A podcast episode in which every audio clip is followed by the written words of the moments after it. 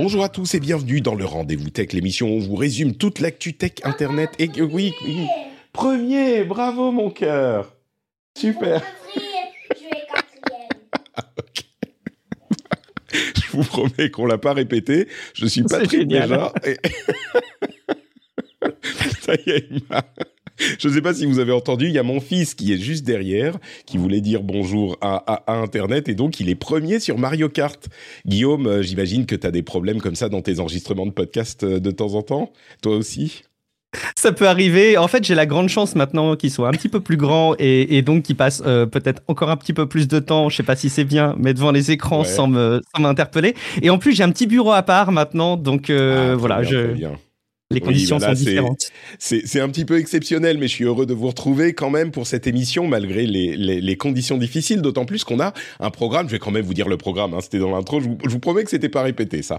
Euh, il en a l'event Microsoft Surface, qui a présenté différentes choses, certaines intéressantes, certaines un petit peu moins. On a aussi le Meta Connect 2022, qui est l'event de Meta, donc de Facebook, euh, qui est très concentré sur la réalité virtuelle et la réalité augmentée. Et puis on a plein de news intéressantes comme des photos par ADN. Alors je déforme la réalité mais à peine. On a Uber qui intègre les taxis, on a le Navigo sur euh, les smartphones et on a plein d'autres petites news intéressantes sur les NFT et crypto, sur enfin plein plein de choses vraiment. Et je suis donc très heureux de partager cet épisode avec Guillaume, Guillaume Vendée, qui nous rejoint, qui prend une petite pause de Tech Café pour venir dans le rendez-vous Tech, ce que j'apprécie toujours. Comment vas-tu, Guillaume? Ça va très bien. Merci beaucoup pour l'invitation, Patrick. Je suis un petit peu désarçonné parce que je m'attendais, voilà, à suivre en plus ton, ton visage sur Twitch, etc. Et je, je comprends donc que les, les conditions d'enregistrement sont différentes, mais c'est cool quand même. C'est tout aussi immersif en fait. C'est bien. Tu sais, tu sais, c'est marrant, mais tu as entendu ce qui s'est passé, hein, qu'il a crié "Je suis premier" sur Mario Kart. Bien sûr, bien sûr, bien sûr. D'accord. Oui, oui, on l'a entendu. Vous savez ce qui s'est passé. Euh, c'est c'est marrant parce que j'ai reçu euh, cette semaine un message d'un auditeur qui dit, qui était pas très content. Enfin, c'était un commentaire sur iTunes qui disait euh, "Oh, il nous parle tout le temps de ses maladies et puis de sa famille et puis de machin." Et c'est c'est pas un c'est un commentaire que je comprends parce que c'est vrai que bah c'est une ambiance qui est différente de ce qu'on peut avoir dans d'autres médias, mais en même temps, c'est vraiment euh, c'est presque intentionnel, tu vois. C'est quelque chose que je fais euh, parce que si les auditeurs veulent euh, le journal de France Inter ou de TF1 ou j'en sais rien, c'est clair qu'ils sont pas au bon endroit. Moi, ce que je fais dans mes podcasts, c'est que euh, alors on essaye d'avoir quand même une certaine rigueur, un certain sérieux, hein, évidemment, mais mais je vous invite depuis le début des podcasts que je fais depuis 15 ans, c'est que je vous invite chez moi avec des amis, on est tous assis autour de la table et on discute des sujets qui nous intéressent. Alors au fur et à mesure du temps, sur le rendez-vous tech en particulier, même sur le rendez-vous de jeu ou d'autres, ça, ça s'est un petit peu professionnalisé, un petit peu plus sérieux. Mais cette ambiance conviviale euh, reste une intention. C'est, c'est, c'est, comment dire, souvent comme ça dans les podcasts. Hein, J'imagine que c'est un petit peu comme ça chez toi aussi. Mais il y a vraiment une intention éditoriale euh, d'avoir une ambiance détendue. Moi, j'ai pas envie de faire euh, du truc hyper sérieux et des, des trucs. Euh, les médias traditionnels font ça très bien. Euh, moi, on est entre potes et je vous invite à être avec nous. Donc, forcément, il va y avoir euh, des, des, trucs un petit peu comme ça de, de temps en temps. C'est un peu comme ça dans le podcast. Hein. D'ailleurs, c'est marrant parce que ça fait un petit peu penser aussi aux discussions qu'il peut y avoir à, l'égard de, de, Twitch. Tu vois, est-ce qu'il faut vraiment comparer Twitch à la télé? Est-ce qu'il faut comparer un podcast à de la radio? Finalement, c'est des médias très différents et il faut les prendre aussi pour ce qu'ils sont. C'est la, la, convivialité, la proximité avec les gens qu'on aime aussi dans les podcasts. Donc, euh, ouais, c'est cool. Ça fait partie de, du truc qui est qui est attirant, je pense, dans, dans ce média et qui fait que les auditeurs apprécient. Hein, ceux qui apprécient et d'ailleurs, il y en a certains qui apprécient tellement qu'ils deviennent patriotes. Et c'est ceux qu'on adore, ceux qu'on préfère presque. Non, on aime tout le monde autant, hein, euh, c'est comme les enfants, on les aime tous autant, mais on envoie quand même des merci à des gens comme Fredo Pro, David Averous, Laurent Lombard, qui ont rejoint les Patriotes, qui, soutiennent cette euh, initiative hybride entre euh, professionnels et familial un petit peu que sont les podcasts. Et donc merci à vous trois qui sont devenus Patriotes depuis la semaine dernière. Un grand, grand, grand merci et merci aussi aux deux producteurs, Stéphane Lioret et Aubeuf, qui sont responsables, je ne sais pas s'ils ont signé pour ça, mais responsables de cette émission, de cet épisode. Donc euh, voilà, si on dit des, des bêtises, c'est de leur faute, on peut dire ça comme ça. Merci Stéphane, merci au et merci à tous ceux qui soutiennent l'émission. Bon, du coup, je sais pas si on aura d'autres d'autres interruptions mignonnes comme ça. Peut-être, peut-être. C'est tout. Bah écoutez jusqu'au bout pour vérifier, forcément. Oui, exactement, exactement. Et ça dépend en fait de, de s'il va finir premier ou troisième ou quatrième. Là, premier, c'est quand même difficile parce qu'il y a les batailles de Quatrième. Ok, mais c'est pas mal quatrième ah. quand même. Ouais, ouais c'est déjà pas mal. ok.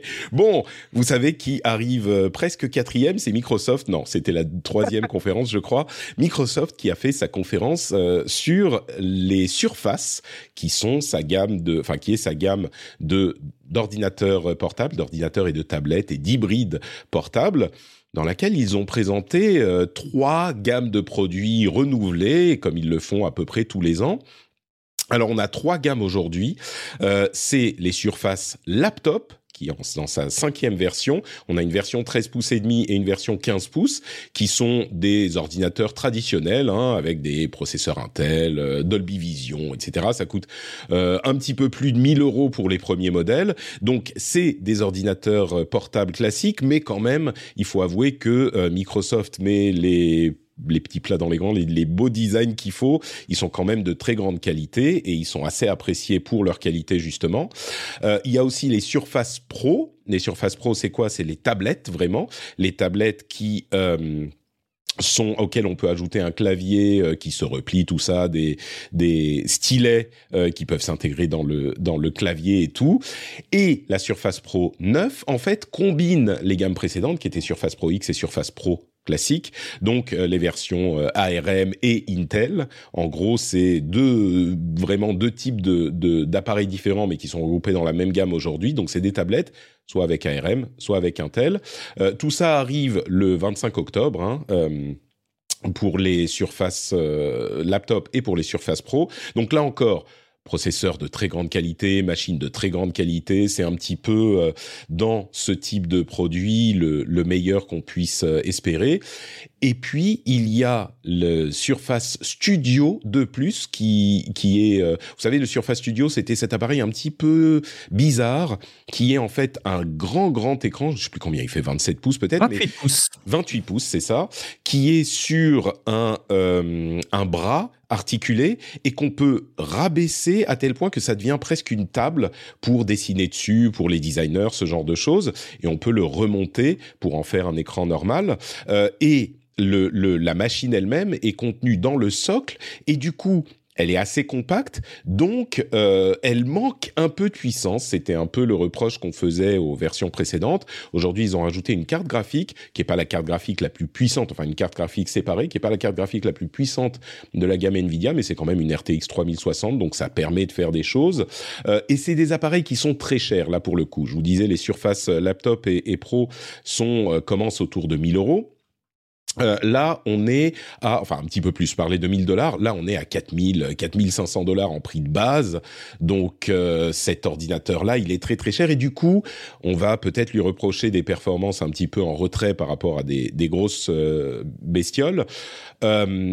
Bon, c'est une machine qui a une fonction spécifique, un petit peu de niche pour un certain type d'utilisation. Et là, c'est une version remise à jour euh, de la Surface Studio 2, donc Surface Studio 2 Plus. Ils sont pas passés à la 3 parce que visiblement ils estimaient que cette mise à jour ne, ne nécessitait pas de changer de numéro de modèle. Donc, euh, bah voilà pour les annonces, euh, les annonces euh, matérielles. Euh, mon ange, pas trop de bruit s'il te plaît pendant le podcast, ok Ok. Donc, euh, c'est pour le matériel. Il y a d'autres choses qui, à mon sens, sont plus intéressantes encore que le matériel, dont on va parler dans un instant. Mais avant ça, je donne quand même euh, la parole à Guillaume. Euh, Qu'est-ce que tu as pensé, toi, de, de ces annonces? Est-ce qu'il y a quelque chose d'intéressant à retenir?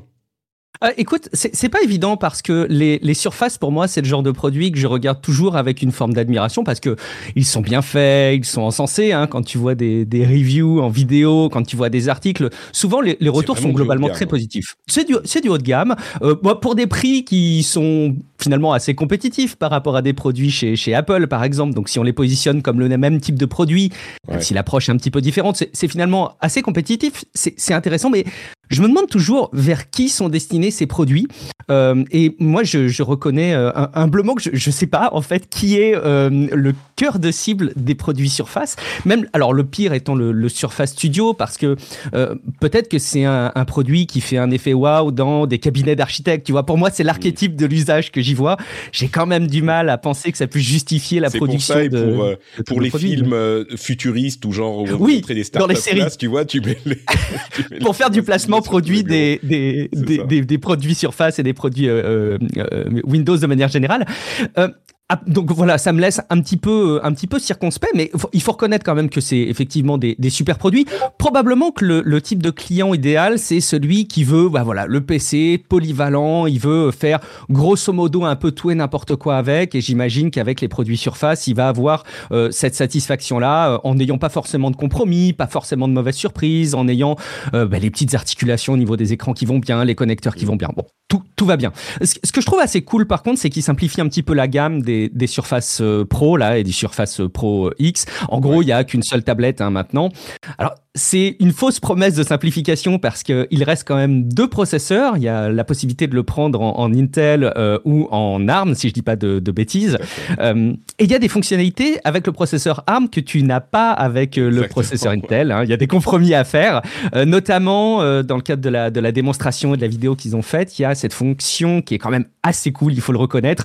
Je sais pas si elle se manifeste souvent dans le quotidien, mais de pouvoir faire des visios en ayant un filtrage du son qui est remarquable. Euh, et de l'aveu des, des, des, personnes qui ont pu euh, rapidement l'expérimenter, ça a l'air d'être très convaincant. En gros, tu es dans un studio de podcast, tu dois faire un podcast, et ben ça filtre les sons d'un enfant derrière qui est en train de jouer à la Switch.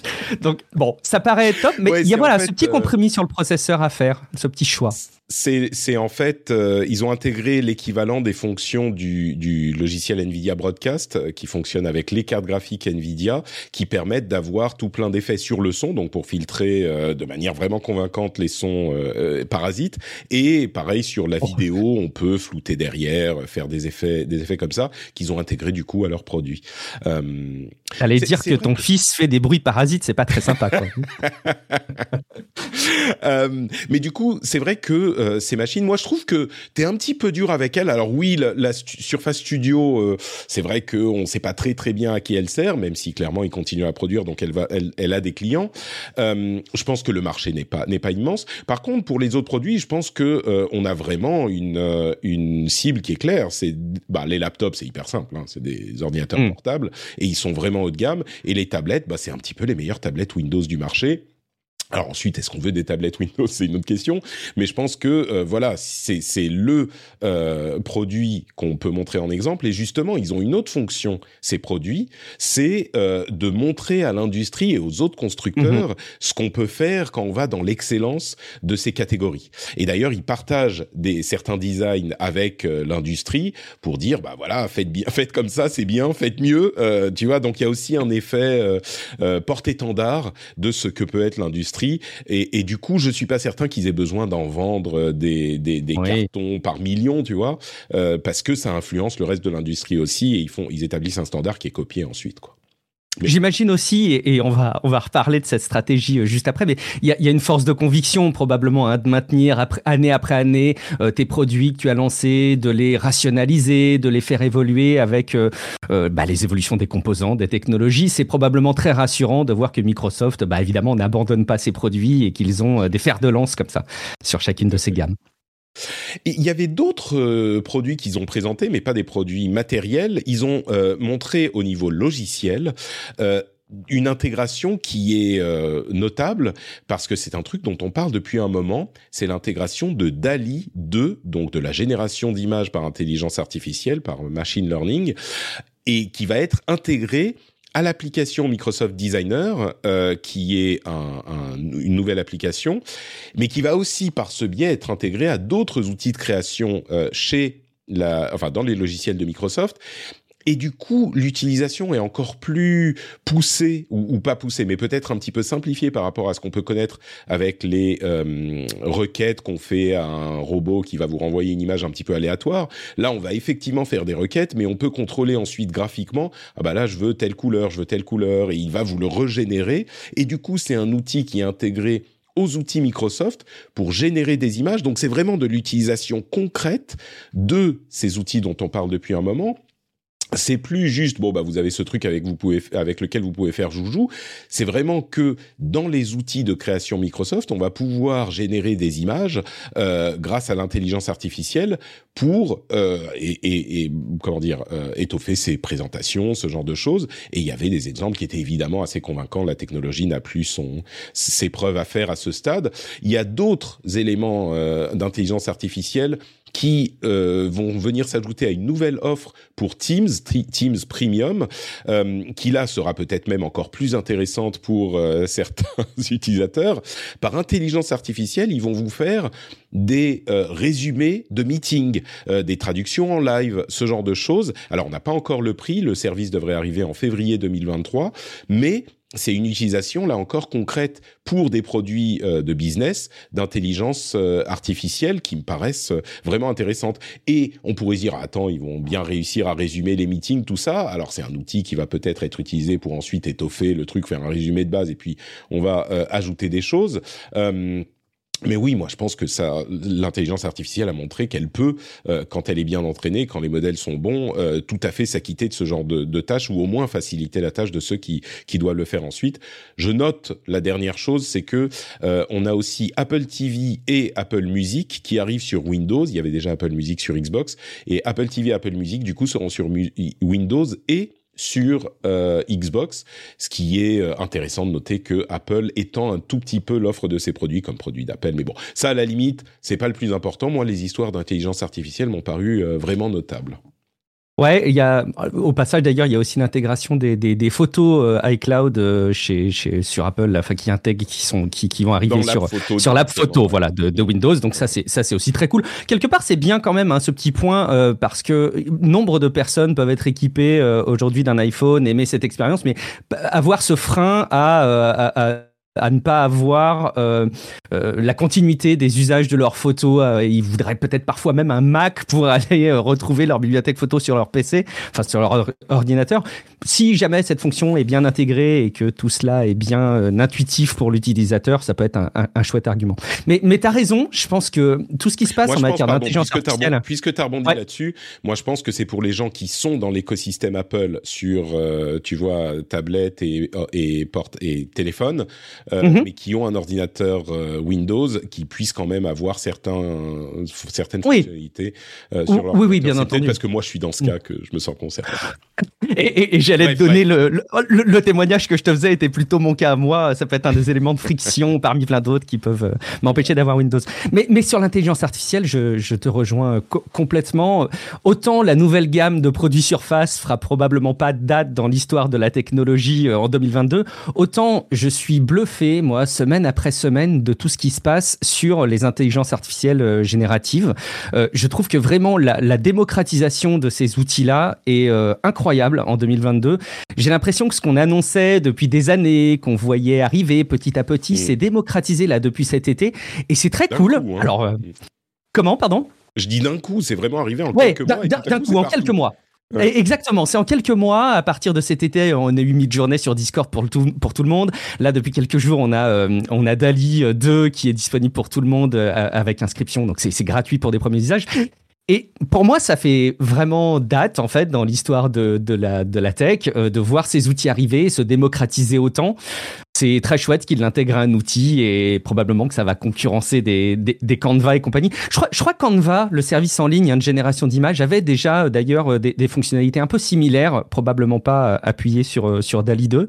Mais euh, bon, voilà, on va les retrouver Alors, partout. Canva donc, j'utilise, sur Canva que j'utilise, qui est un outil de euh, design, on va dire, simple pour le web et surtout pour les réseaux sociaux, on va dire, mm. les YouTube, ce genre de choses, euh, il y a l'intégration de banques d'images effectivement, ah, mais okay. à ma connaissance, pas de... Pas de génération d'images. Et là, effectivement, ça commence à s'intégrer, et tu as raison, je crois que 2022, ça sera vraiment une année charnière dans, dans ce domaine. Et Dieu sait qu'on en a parlé dans l'émission, donc... Euh... bon, bah écoutez, Voilà, c'est à peu près tout, je crois, pour la Ah, conférence. un, un tout petit détail euh, pour, pour boucler. Est-ce que tu avais vu toi ce, ce petit doc? Alors pareil, hein, ça va pas être euh, complètement euh, révolutionnaire, mais ce petit doc audio de Microsoft qui est qui est présenté pour. Alors c'est 250 dollars. Hein, qui a, il y a juste la possibilité de, de, de le jouer comme une enceinte et un dock pour pour ton ordinateur. Donc avec la possibilité de brancher plein de périphériques. C'est probablement pas aussi puissant que euh, ce que fait euh, Logitech. Je crois qu'ils en ont un qui est très cher, le Logitech, le, Logidoc euh, à, à près de 400 dollars. J'étais juste très intéressé de voir qu'il y avait aussi euh, cette proposition de la part de, de Microsoft, un produit comme ça qui s'intègre sur ton bureau pour euh, te rajouter de la connectique, te rajouter du son, t'aider aussi à avoir une restitution de tes conversations en meeting via Teams euh, de manière qualitative, et même un bouton dédié pour Teams. Donc voilà, bon, c'est juste un petit détail que je voulais que je voulais souligner. Je sais pas si tu l'as vu passer toi de ton côté ce, Je ce petit que bloc. Je t'avoue que je l'ai pas, euh, je l'ai pas, je, je suis pas, même pas sûr de comprendre de quoi il s'agit. Tu le branches à ton ordinateur en, Ouais, c'est un dock. en USB C'est un dock. C'est un dock. Effectivement. Tu le à ton ordinateur et derrière t'as tout un tas de connectiques et le son et. C'est exactement ça. C'est une petite enceinte avec euh, du volume sonore tout à fait euh, agréable pour écouter de la musique et, et- et faire tes audios et tes meetings. Donc bon, il y a des il y a des concurrents, mais c'est quand même chouette de voir que Microsoft propose ça. Peut-être que les entreprises vont s'équiper de, de ce type de produit pour Ouais. Leurs employés. Curieux de voir si ça marche sur euh, sur Mac. C'est peut-être une. Ah, très bonne question. Très bonne question. Je vais regarder ça. Bah, je l'avais raté. Écoute, merci de l'avoir signalé. Eh ben, écoute, la suite, c'est euh, MetaConnect 2022. Et du coup, là, c'est un, petit peu plus- c'est un, petit- un petit peu plus intéressant. Moi, je vais vous résumer ça de la manière suivante. Ils ont présenté leur nouveau casque qui s'appelle le Quest Pro, qui est vraiment un casque euh, différent des casques Quest qu'ils ont présentés jusqu'ici. Qui les, les Quest et le, le Quest 1 et le Quest 2 étaient des casques donc autonomes, mais qui étaient destinés vraiment au marché des consommateurs euh, traditionnels. C'était pas un, casque pour les pros, c'était un casque qui était pour l'usage de de la réalité virtuelle.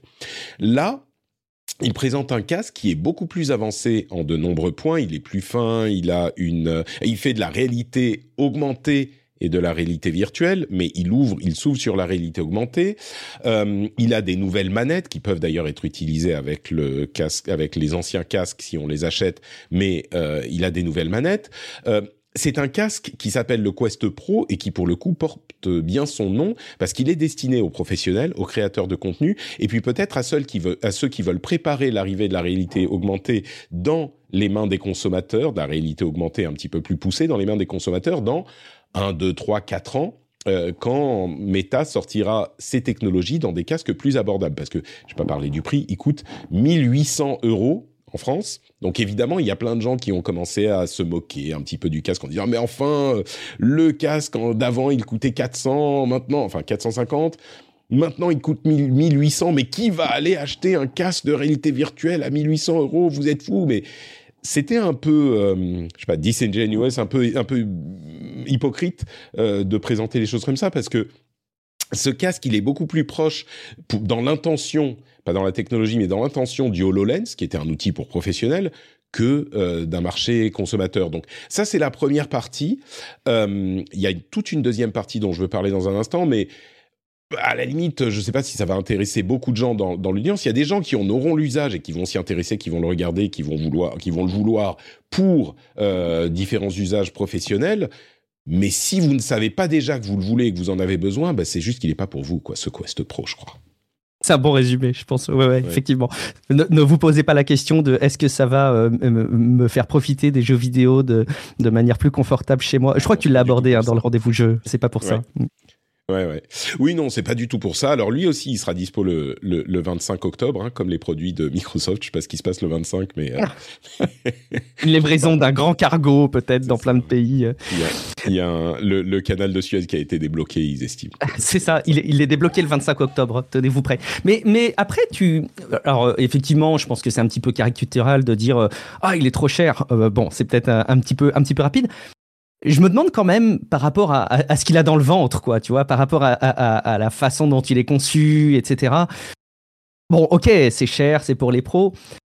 Je me demande quand même si. C'est toujours compliqué hein, de répondre à ce type de questions, mais est-ce est-ce qu'il les vaut? Il y, a, il Mark Zuckerberg d'ailleurs dans une interview qui, qui répond à la question euh, de cet ordre-là. Il dit euh, on lui demande en gros est-ce qu'il va se faire de l'argent avec les produits Meta Quest, Meta Quest Pro, etc. Il, il dit clairement que c'est pas c'est pas son objectif sais pas si c'est vrai, je sais pas si c'est pas vrai. Mais... Non, mais à ce stade, à ce stade il développe la technologie, c'est pas oui. Et c'est très cohérent avec son discours d'ensemble, donc quelque part on peut pas on peut pas lui reprocher ça. Quand même, j'arrive, je, peux pas m'empêcher de me dire, euh, est-ce que ça est-ce que ça les vaut le fait d'avoir euh, voilà cette finalement même si tu es un développeur, un créateur de contenu, en quoi le Quest pourrait pas déjà te permettre d'expérimenter plein d'usages, en quoi tu es limité aujourd'hui pour euh, développer des apps, des services.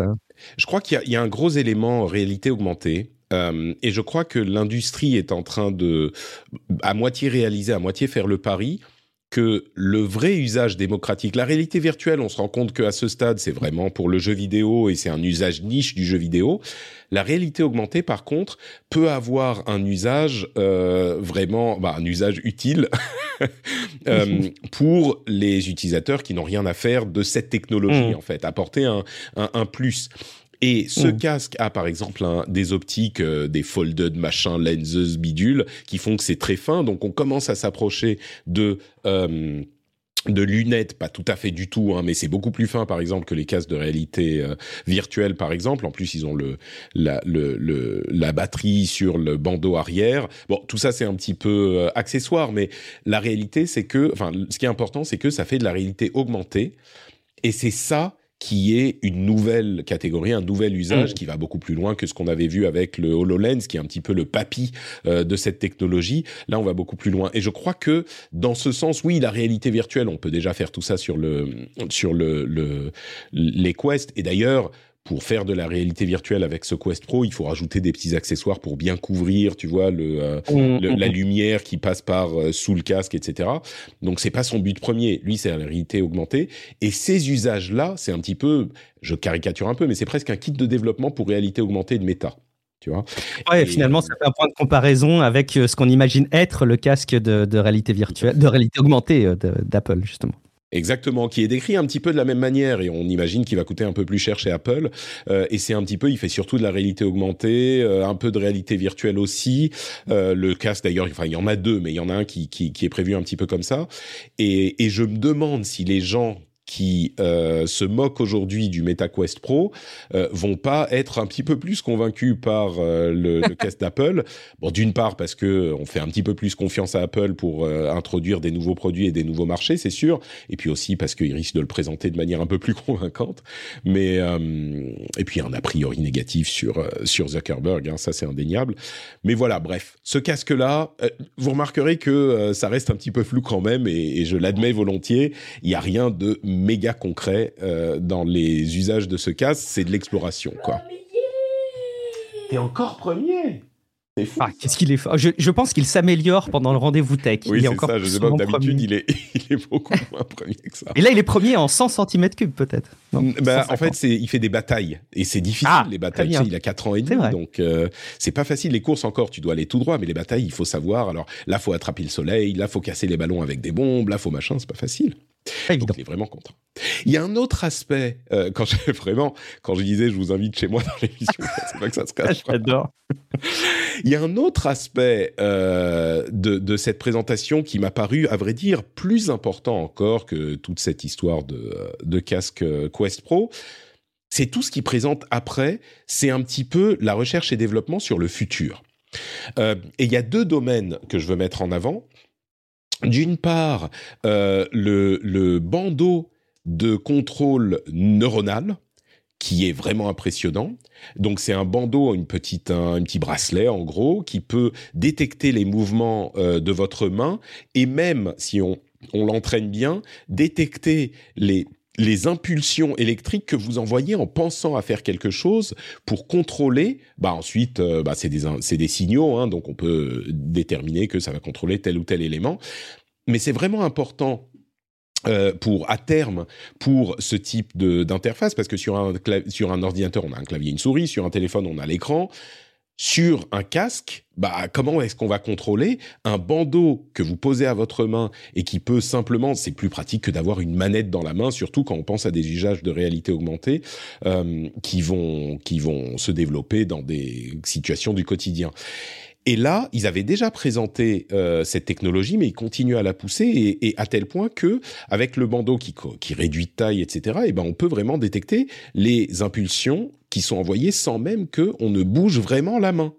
Euh, donc ça, c'est vraiment la technologie du futur, enfin une technologie du futur qui est impressionnante.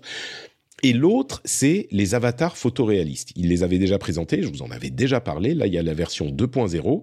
Euh, il les appelle les avatars codec, euh, qui, avec la plus ou moins la même technologie, enfin non, c'est pas vraiment la même technologie, mais qui permet aussi de scanner des objets simplement avec votre téléphone euh, et de les importer dans, votre monde virtuel avec une fidélité qui est quand même euh, assez satisfaisante. Et vous avez juste tourné votre téléphone autour de l'objet et puis vous l'importez dans votre monde en, en 3D. C'est quand même quand même pas mal. Et puis les avatars, il y a deux versions des avatars. Alors les avatars qui prennent beaucoup, beaucoup, beaucoup, beaucoup de temps à calculer et qui ensuite peuvent être animés et qui forment un modèle, mais, mais vraiment euh, photoréaliste de la personne euh, avec des expressions impressionnantes, etc. Et puis, il y a les instant avatars qui utilisent la même technologie mais de manière moins poussée. On va scanner notre visage avec le téléphone, là encore, euh, et puis il va calculer ça. Ça prend plusieurs heures, malgré tout. Mais au final, on a un, un, avatar qui est, alors pas aussi photoréaliste que les avatars codec, mais qui est franchement impressionnant même la version instant euh, qui prend quelques heures est vraiment impressionnante. Et tout ça, ça pousse vers un truc que je parle quand je parle du métavers depuis un moment, qui est euh, l'idée d'avoir des environnements, des personnes présentées de manière photoréaliste, ce qui amène à la technologie de la réalité virtuelle ce sentiment de présence et de téléportation poussée euh, qui, qui deviendront qui deviendront vraiment, euh, qui, qui à mon sens là pourront peut-être trouver une utilité. Bravo mon cœur. Mais je travaille maintenant. Euh, et qui pourront vraiment avoir une euh, une euh, une utilité, je crois, pour cette idée de téléportation et de présence, d'aller quelque part vraiment avec son casque de réalité virtuelle.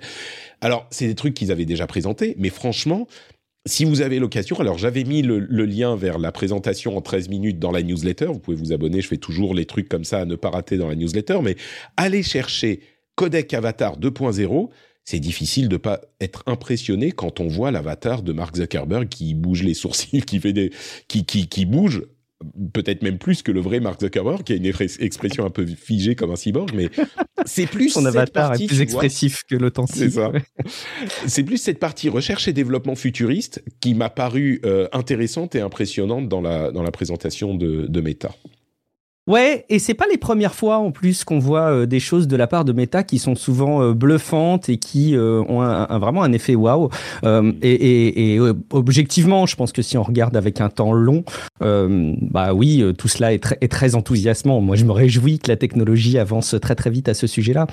Je suis toujours gêné euh, sur euh, ces propositions de, de métavers. Et, et, en fait, j'ai de plus en plus de mal à, à, dire pourquoi. Et donc, tu vois, il y a quelque chose d'assez irrationnel euh, de ma part par rapport au métavers, par rapport à ces technologies auxquelles on pourrait être confronté, j'utilise le mot sciemment confronté, euh, dans les années à venir. Et je j'arrive pas à savoir pourquoi. J'ai des, des faisceaux de, de, de, de, questions qui me viennent très vite. Notamment, je me dis, euh, mais finalement, est-ce que c'est bien le lieu comme ça, des conférences annuelles pour montrer des choses qui sont euh, aussi basées sur de la recherche et qui sont basées sur des usages euh, futurs? Il le dit tout le temps, hein, Mark Zuckerberg, ça c'est les usages de dans quelques années. Et, et finalement, est-ce que c'est bien le lieu? De, de 5-10 ans, voilà. On est sur des temps longs.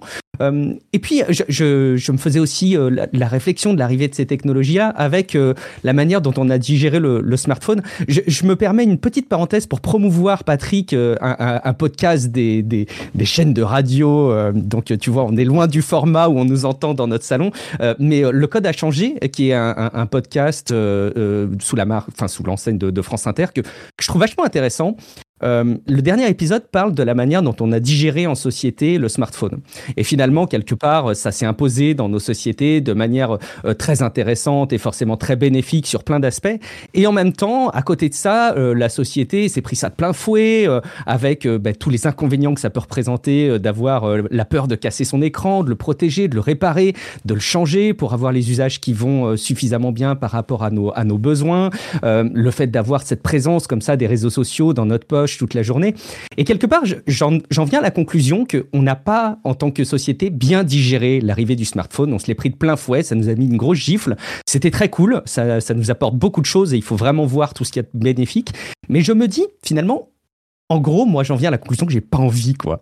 Et c'est assez irrationnel et, de manière objective que j'ai envie. Non, on s'en fout. De, réalité de, de, de, métavers, de métavers. Euh, et, des usages de, restitution d'un avatar de manière très photoréaliste, euh, de la possibilité d'acheter des biens numériques euh, comme des tenues, comme ça a été présenté dans la conférence. Finalement, j'en viens à la conclusion, et, vraiment c'est mon témoignage perso, et je prétends pas que ce soit le, ressenti des gens, mais que j'en ai pas envie. Et, probablement de manière très irrationnelle, parce que on est euh, une, société, une génération qui a vécu l'arrivée du smartphone, qui a bouleversé notre quotidien. Je sais pas si quelque part ça, ça, ça contribue à expliquer ce sentiment. Je sais pas ce que tu en penses-toi Je trouve qu'à chaque fois que tu en parles du métavers, tu en parles de manière euh, assez objective euh, et je pense pas que tu aies un, parti pris euh, rempli d'engouement ou de scepticisme. Mais du coup, j'aimerais bien savoir ce que toi, Patrick, tu penses de ce métavers s'il arrivait dans quelques années. Est-ce qu'il est désirable pour toi? Tu sais, c'est vraiment difficile de répondre à cette question parce que c'est comme dire, justement, essayer d'estimer l'impact des smartphones au moment où on j'exagère un petit peu, mais au moment où on, découvre le télégraphe, tu vois. Bon, non, vraiment, tu, tu, comprends que j'exagère. Oui. Mais, mais on est très très loin de ce que ça va donner parce que quand je parle de téléportation, c'est euh, l'idée ultime de la réalité virtuelle, téléportation dans des endroits qui existent ou qui n'existent pas. Et puis il y a tout cet aspect réalité augmentée qui est un autre, euh, une autre, mhm. euh, comment dire, euh, un autre, une autre branche de cette technologie qui pourrait avoir des usages vraiment différents. Si on parle de réalité virtuelle, moi j'ai toujours cette curiosité technologique, j'aimerais voir où ça va. Donc je te dirais, euh, euh, si je laisse de côté mon appréciation objective un instant, je te dis oui, moi j'ai envie de voir ce que ça veut donner parce que euh, il y a cette, je sais plus où on en parlait, mais il y a aussi cet aspect vidéoludique où on, on, tend vers plus de réalisme dans les jeux vidéo depuis la création du média. Alors il y a toujours des choses qui sont pas réalistes, mais il y a aussi l'évolution technologique qui fait que c'est de plus en plus réaliste. Et ce type de choses, c'est le, réalisme ultime. Et du coup, moi, je m'imagine euh, visiter des, je sais pas, euh, visiter. Je m'imagine enfant jouant à Donjons et Dragons, où je me souviens euh, de moi enfant jouant à Donjons et Dragons. C'était mon fantasme d'aller explorer ces mondes d'heroic fantasy avec des, des orques, des trolls, des, des... et méthode quelque part, euh, les jeux vidéo nous permettent ça aujourd'hui, mais, mais si je peux mettre un petit casque et, y aller, c'est Ready Player One, mais tu vois, il y a beaucoup de gens qui disent ah bah Ready Player One, euh, c'était une euh, une c'était pour nous prévenir que ça serait horrible, c'était pas un livre d'instruction, tu vois, mais je, je comprends pas moi ce cynisme parce que comme si on a, enfin si tu prends la littérature de, de, de science-fiction, c'est toujours catastrophiste dans tous les domaines. Euh, à ce moment, on fait plus rien, tu vois, on s'assoit et on bouge plus. Donc, j'ai envie d'explorer, de voir ce que peut donner la réalité virtuelle à un moment où elle sera vraiment développée euh, et où la technologie la permettra vraiment.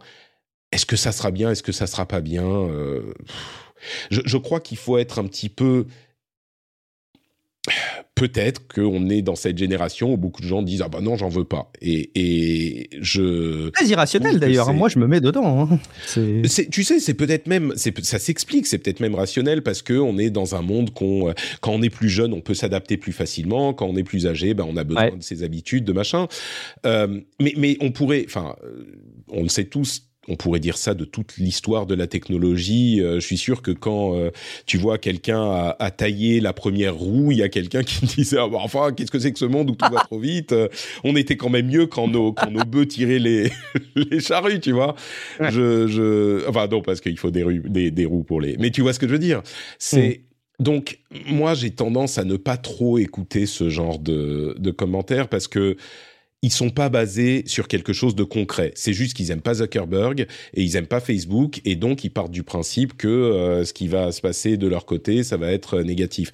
Et autant euh, ce qui se passe avec les téléphones mobiles euh, et les réseaux sociaux et tout ça, c'est que on est arrivé, à, pour à mon sens, hein, on est arrivé à un stade où les nouvelles technologies, les nouveaux paradigmes sont tellement installés qu'on s'est habitué aux bénéfices et qu'on n'en pointe du doigt que les euh, défauts. Et Dieu sait mhm. qu'on le fait aussi dans l'émission. Hein. On en parle beaucoup des défauts de ces technologies et de ces modes de communication. Mais les, les avantages sont immenses. Et on n'en mhm. parle plus parce qu'on les a intégrés. Donc il y a une certaine, euh, un certain biais dans les analyses de, de ces choses-là. Maintenant, par rapport à ce que présente Zuckerberg et euh, tu parlais du futur et de, et de ce qu'il essaye de nous vendre, il faut avouer que ce qu'il nous vend aujourd'hui, bah c'est pas hyper sexy. Ça, je peux te le, je te, je te l'accorde. Par exemple, Horizon World, euh, son, euh, alors j'aime pas dire son métavers parce que le métavers c'est pas ça. Les gens comprennent pas ce qu'est le métavers. Le métavers c'est, selon sa vision, euh, une interconnexion de tout plein d'environnements 3D euh, réels ou pas. Donc euh, c'est pas, mais son environnement 3D Horizon World n'a attiré que 200 000 utilisateurs actifs mensuels euh, leur but était d'en avoir 500 000. Euh, et les mondes sont pas visités par euh, beaucoup de gens, les différents mondes. Enfin, il y a plein de problèmes. Ils ont enfin annoncé le fait qu'il y aurait des jambes aux avatars parce que c'était juste trop bizarre de pas avoir de jambes. Moi, je me dis, on va attendre de voir ce que va faire Apple, on va attendre de voir ce qui se passe avec la nouvelle, le, nouvel casque, le nouveau casque de Sony, on va attendre de voir 5 ans, 10 ans, de voir que cette ce qui se passe avec le développement de cette technologie. Parce qu'aujourd'hui, on peut juste, et s'il y a une chose que vous devez retenir de euh, ce que je dis sur tout ça, c'est qu'aujourd'hui, on peut pas juger. Si quelqu'un vous dit ça va être génial, vous savez qu'il raconte n'importe quoi. Si quelqu'un vous dit ça va être horrible, vous savez qu'il raconte n'importe quoi parce qu'on ne sait pas. On en sait. Ouais, je suis, je, suis vraiment d'accord avec toi et je pense qu'il faut regarder ça pour ce que c'est présenté. J'ai je, juste le sentiment qu'il y a une forme d'ambivalence dans le discours euh, et des présentations comme MetaConnect, comme celles qui ont eu lieu. Euh, c'est que finalement, ce type de présentation et ce type de prise de parole d'entreprise, on nous a habitués à avoir la fenêtre de ce qui allait sortir, allez, l'année prochaine, dans deux ans. Mmh. Et finalement, euh, à chaque fois que Mark Zuckerberg présente ses propositions autour du métavers, que ce soit des, des, des propositions matérielles, alors Modular Quest, évidemment, c'est très concret, mais quand on nous parle du, euh, des nouveaux produits pro euh, Quest, quand on nous parle de, Horizon Worlds, quand on nous parle des, des usages futurs, bah finalement, c'est à très loin.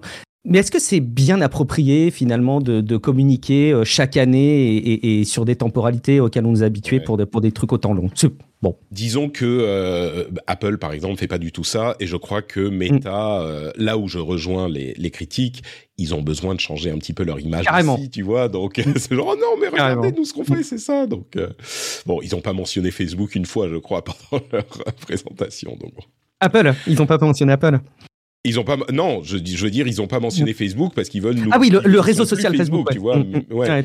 Meta ne veut pas Non, ils ont mentionné Apple en disant genre nous on est pour les trucs ouverts, euh, pas les écosystèmes mm-hmm. fermés, pas les... ce qui est complètement ridicule par rapport à leur attitude avec Facebook et Instagram justement. Mais euh, mais c'était une pique envoyée à Apple pour la question de la réalité virtuelle et de la réalité augmentée. Euh, mais ça ne ça ne tient pas, c'est pas Enfin, ça mm. tient, mais c'est pas cohérent avec ce qu'ils font par ailleurs. Bref. Je, vais d'ailleurs pas rallonger le sujet méta trop longtemps pour faire exploser ton temps d'émission, mais il y a d'ailleurs à ce passage, à ce sujet, l'intervention de, Mark Zuckerberg dans une, dans un, une question-réponse de, The Verge en, format podcast, qui est très cool hein, d'ailleurs à, suivre, euh, où, il, où il dit que, euh, dans, en gros, le, le monde ouvert de la technologie a gagné, je sais plus quels étaient ces mots exactement, mais était incarné par, euh, le, par Microsoft dans les années 90. Je, je trouvais ça assez euh, curieux de sa part de trouver que Windows dans les années 90 était l'hégémonie de la technologie ouverte. Mais bon. Mais et pourtant, alors oui, c'était c'était fermé et et, ah bah. et, et, il était un petit peu rapace. Mais mais non, mais n'importe qui. Ce qui veut dire, c'est que n'importe qui pouvait développer une application pour Windows, la sortir sur Windows. Tu hmm. vois, ça c'était vraiment euh, complètement ouvert. Et c'est vrai. C'est vrai. Euh, Windows, c'était un écosystème qui était accessible à tous les développeurs et n'importe qui pouvait euh, euh, l'utiliser comme plateforme pour atteindre les. Après, ce que faisait Microsoft avec ses clients, ses fournisseurs, tout ça, c'est autre chose. Mais mmh.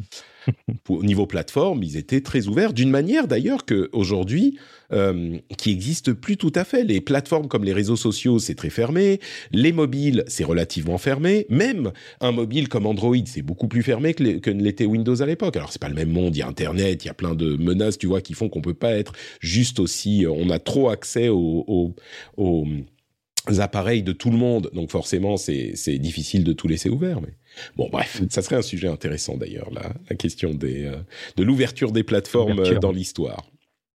Je pense qu'il y a quelques quelques fans d'Unix, je ne dis même pas de Linux, mais quelques fans d'Unix qui sont euh, en train de s'étrangler en m'entendant dire que si en m'entendant dire que si, Windows c'était très ouvert. On se comprend, vous voyez ce que je veux ça dire. fera de l'engagement sur les réseaux sociaux, c'est parfait. C'est vous. ça. Comment Quoi? Qu'est-ce que Bon, bah écoutez, euh, justement à propos d'engagement, vous savez quel est le meilleur engagement possible pour moi? Euh, bah, C'est le fait que vous aimiez l'émission. Oui, vous pensiez que j'allais dire autre chose. Non, non, c'est le fait que vous appréciez l'émission, que vous passiez un bon moment, que euh, vous appreniez quelque chose, que vous soyez diverti et que vous ayez envie d'écouter la suivante, parce que c'est pour ça que je fais ce métier et que je vous propose des épisodes toutes les semaines. Et si jamais, vous voyez, il y a une petite option, vous voyez, c'est ouvert, vous faites comme vous voulez. Si jamais vous appréciez bien, si vous pensez que c'est sympa, que c'est cool, eh ben, vous pouvez contribuer à cette aventure. Vous pouvez rentrer dans le euh, petit bateau qu'on mène depuis quelques années, depuis euh, presque dix ans professionnellement maintenant, en allant sur patreon.com/slash rdvtech et vous choisissez une somme à attribuer à l'épisode. À la fin du mois, vous êtes facturé. Et voilà, c'est super simple, vous créez un compte, vous mettez euh, votre moyen de paiement, ça prend, allez, deux minutes montre en main, et vous contribuez à cette aventure. Euh, c'est le plus grand cadeau que vous puissiez me faire. Et c'est surtout un signe de, de un petit engagement quoi pour la le travail des créateurs euh, comme moi. Et, et, je vous encourage euh, à considérer l'idée euh, d'aider les créateurs que vous que vous appréciez parce que c'est comme ça que les les choses fonctionnent dans ce milieu. Et dans cette activité euh, sans votre participation bah on peut pas vraiment faire ce métier. En plus vous avez des, des bonus hein, vous savez euh, les time codes l'absence de pub des petits contenus bonus. Alors les dernières semaines je vous avoue ça a été compliqué comme je vous en ai parlé dans l'émission donc il y en a eu un petit peu moins mais ça va revenir la semaine prochaine on revient à la normale tout ira bien et je vous remercie par avance de faire le petit cling Patrick un grand grand merci à tous ceux qui quand ils rentrent chez eux et mettent les clés dans le bol se souviennent qu'il y a un Patreon pour le rendez-vous tech patreon.com slash rdvtech. Cling les clés, Patrick. Je vais voir sur Patrick. Hey, I'm Ryan Reynolds. At Mint Mobile, we like to do the opposite of what Big Wireless does. They charge you a lot, we charge you a little. So naturally, when they announced they'd be raising their prices due to inflation, we decided to deflate our prices due to not hating you. That's right. We're cutting the price of Mint Unlimited from $30 a month to just $15 a month. Give it a try at mintmobile.com slash switch. $45 upfront for three months plus taxes and fees. Promote for new customers for limited time. Unlimited more than 40 gigabytes per month. Slows. Full terms at mintmobile.com. Ready to pop the question? The jewelers at BlueNile.com have got sparkle down to a science with beautiful lab grown diamonds worthy of your most brilliant moments. Their lab grown diamonds are independently graded and guaranteed identical to natural diamonds, and they're ready to ship to your door. Go to Bluenile.com and use promo code LISTEN to get $50 off your purchase of $500 or more. That's code LISTEN at Bluenile.com for $50 off. Bluenile.com code LISTEN.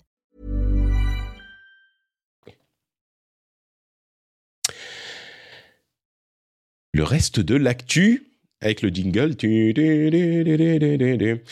Elle fait que presque tu- aussi bien que le vrai. J'essaye, hein, j'essaye. Est-ce que tu euh, sais qu'il y a un moyen de faire des sortes de photos ou au moins d'imagerie par ADN et que ça pose quand même euh, problème cette histoire? Je l'ai appris.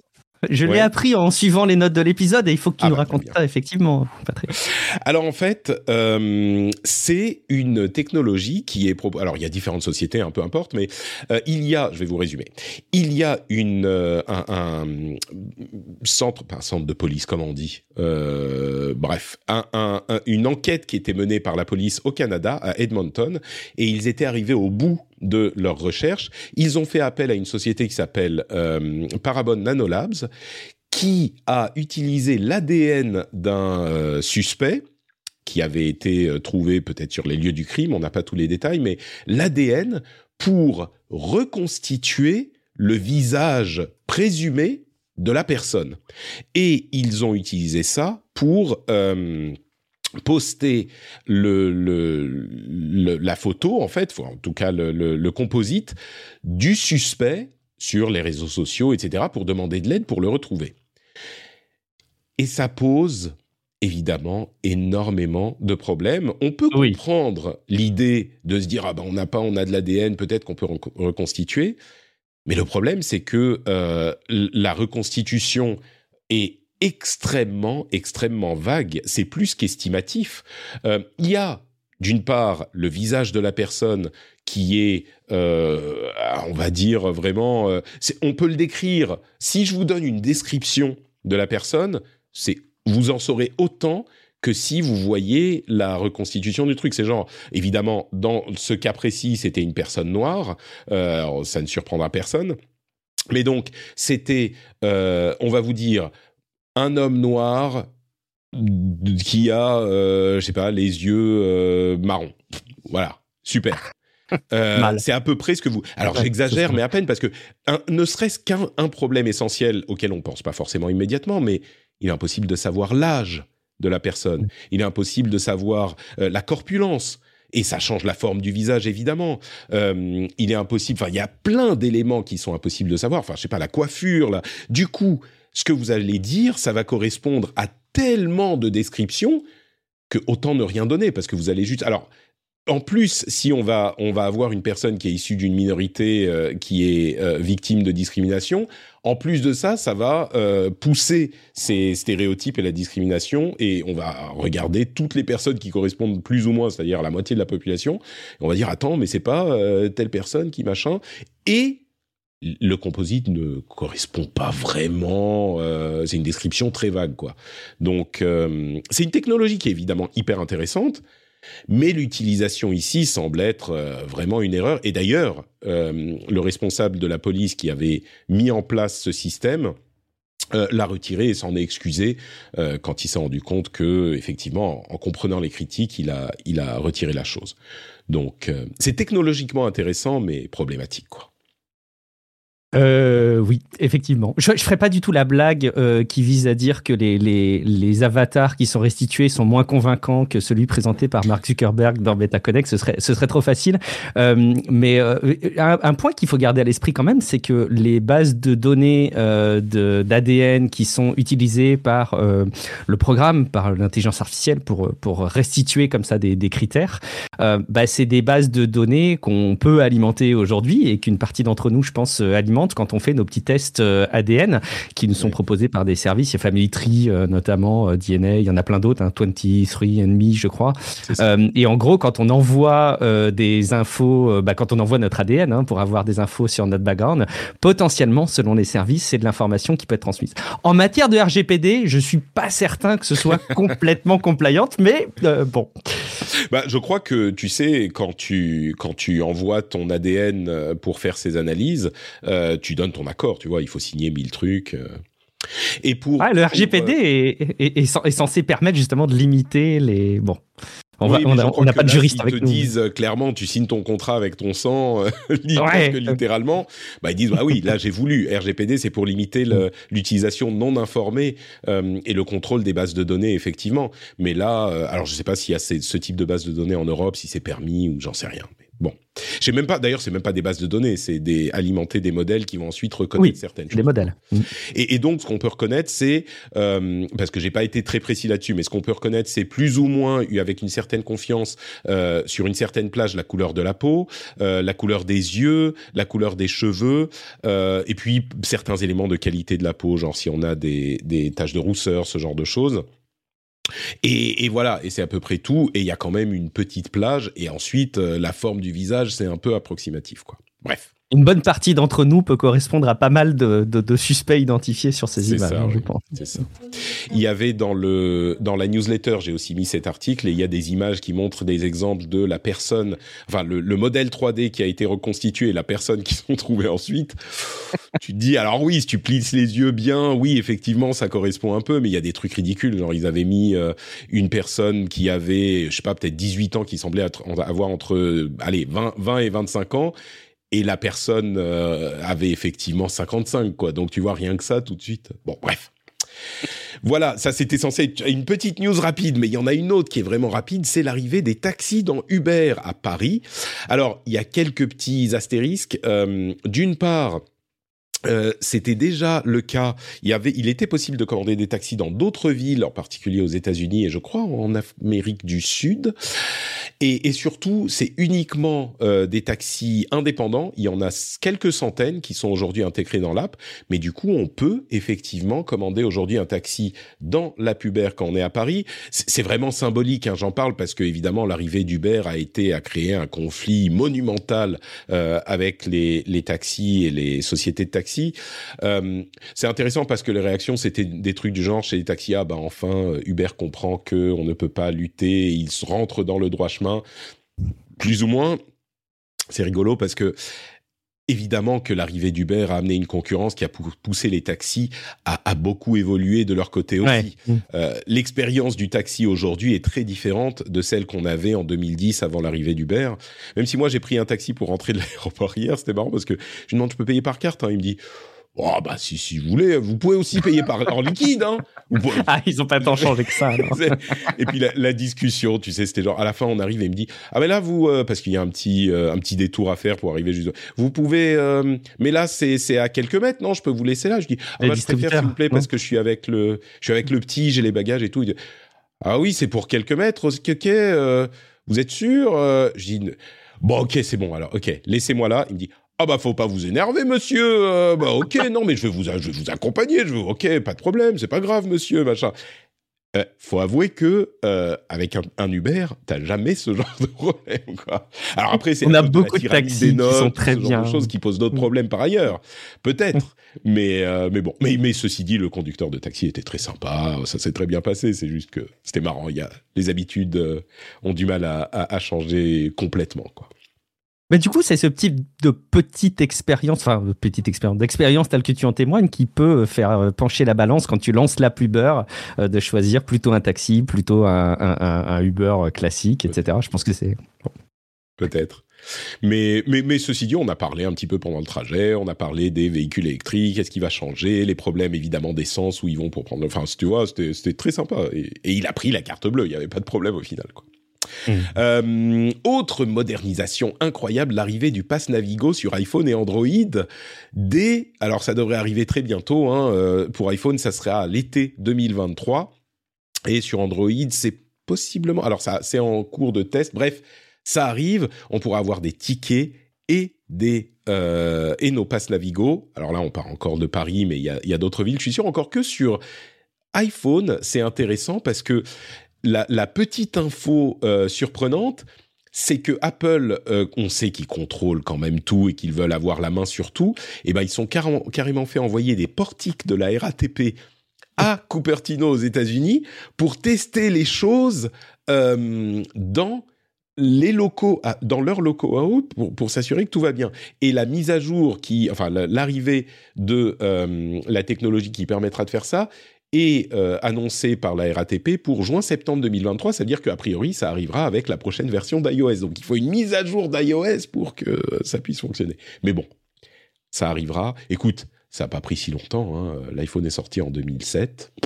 Voyons, on a. je suis mauvaise langue. Le... Paris, je suis, je suis mauvaise langue. Le NFC, c'était euh, pas, pas aussitôt sur iPhone et surtout, euh, il était verrouillé par Apple pendant très longtemps. Donc, je suis méchant. Ouais, ouais. C'est quand même les seuls à Apple, euh, chez Apple, à, avoir envie de restituer euh, Châtelet, l'ambiance de Châtelet Léal euh, chez eux, dans leurs locaux quand même. Mais... Tu sais, depuis les travaux, c'est pas si mal Châtelet Léal. Hein, il y a du mieux. Il y a du mieux. Est-ce qu'on on, on, tombe de nos rêves de pandémie, de commerce euh, un petit peu? Allez, je vais vous, vous faire deux petites news. Euh, D'une part, il y a eu, vous savez, beaucoup de sociétés de start-up de livraison ultra rapide qui se sont lancées euh, pendant la pandémie en particulier. Eh bien, aujourd'hui, il en reste moins de la moitié. Il y en avait eu une douzaine qui s'étaient lancées aux États-Unis et en Europe. Il en reste moins de la moitié. Et on pourrait se dire, alors oui, c'est normal, il y a une consolidation, il peut pas y avoir de la place pour tout le monde. Donc, euh, mais elles ont encore euh, des, pertes énormes. Ils ont, elles ont plus de euh, financement et donc ça sent pas très bon pour ces, ces, ces startups de livraison. Vous savez, ces livraisons en 10 minutes là, dont on a débattu de l'utilité à plusieurs reprises dans l'émission.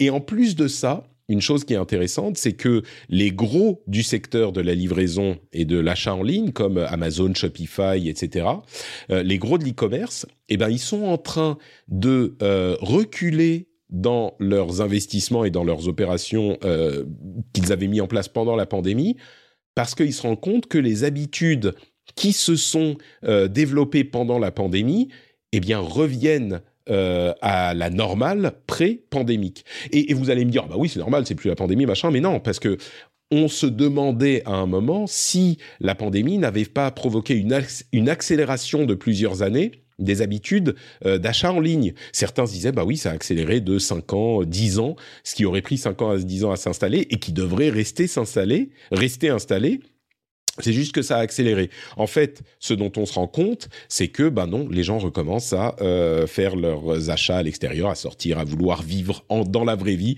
ce qui est une mauvaise nouvelle pour Zuckerberg et, et le métaverse, hein, peut-être. Mais, euh, mais, mais les gens reviennent aux habitudes d'achat pré-pandémique. Alors, euh, est-ce que ça reviendra ensuite parce qu'il y avait cette histoire d'accélération? On n'en sait rien, mais ça fait pas les affaires d'Amazon, Shopify et les autres qui, je vous rassure, sont quand même pas à plaindre, mais, mais c'est un constat intéressant. C'est intéressant que tu, tu branches effectivement euh, le, le, métavers de, de Zuckerberg, bon, le métavers euh, plutôt, euh, parce qu'en fait justement ça montre à quel point des choses qui nous paraissent évidentes au premier abord dans les évolutions des, des usages, des technologies. Bah, finalement, la réalité est parfois un petit peu plus un peu un peu différente, un peu plus nuançable et c'est intéressant de voir que non, c'est pas parce que ça nous paraît tout dessiné vers un avenir euh, préécrit que les choses s'arrêtent à ça. Par contre, ce qui est sûr, c'est que ce type de, de service, les, les, les grands euh, seront probablement beaucoup plus capables demain de les activer à la minute euh, ou, ou, au besoin pour des durées déterminées. Si jamais de nouvelles crises, des nouveaux confinements devaient arriver, ils seront, ils seront préparés. Mais on sait maintenant que ce sera pas durable d'un coup, quoi. A priori. Mais tu sais, dans métavers, le problème, c'est que c'est qu'il faut que ça soit super photoréaliste, tu vois, qu'on aura l'impression. Et oui, bah, et oui. C'est bien ça qui gêne. C'est le paradoxe de Fermi. C'est pour ça, quand, quand c'est vraiment assez photoréaliste, on n'a pas besoin d'aller conquérir euh, d'autres planètes et d'autres mondes et de voyager dans les étoiles.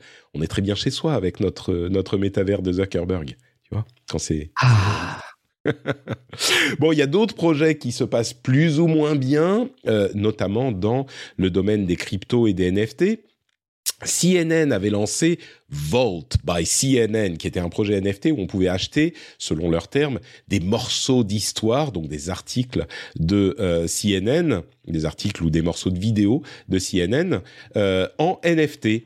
Ils l'ont lancé en 2021 et ils le ferment aujourd'hui. Malheureusement pour ceux qui ont dépensé des milliers de dollars dans l'achat. De... Alors ils peuvent toujours aller les consulter. Hein. Ils ont leur site Volt qui est toujours disponible, mais euh, ils ferment complètement le projet.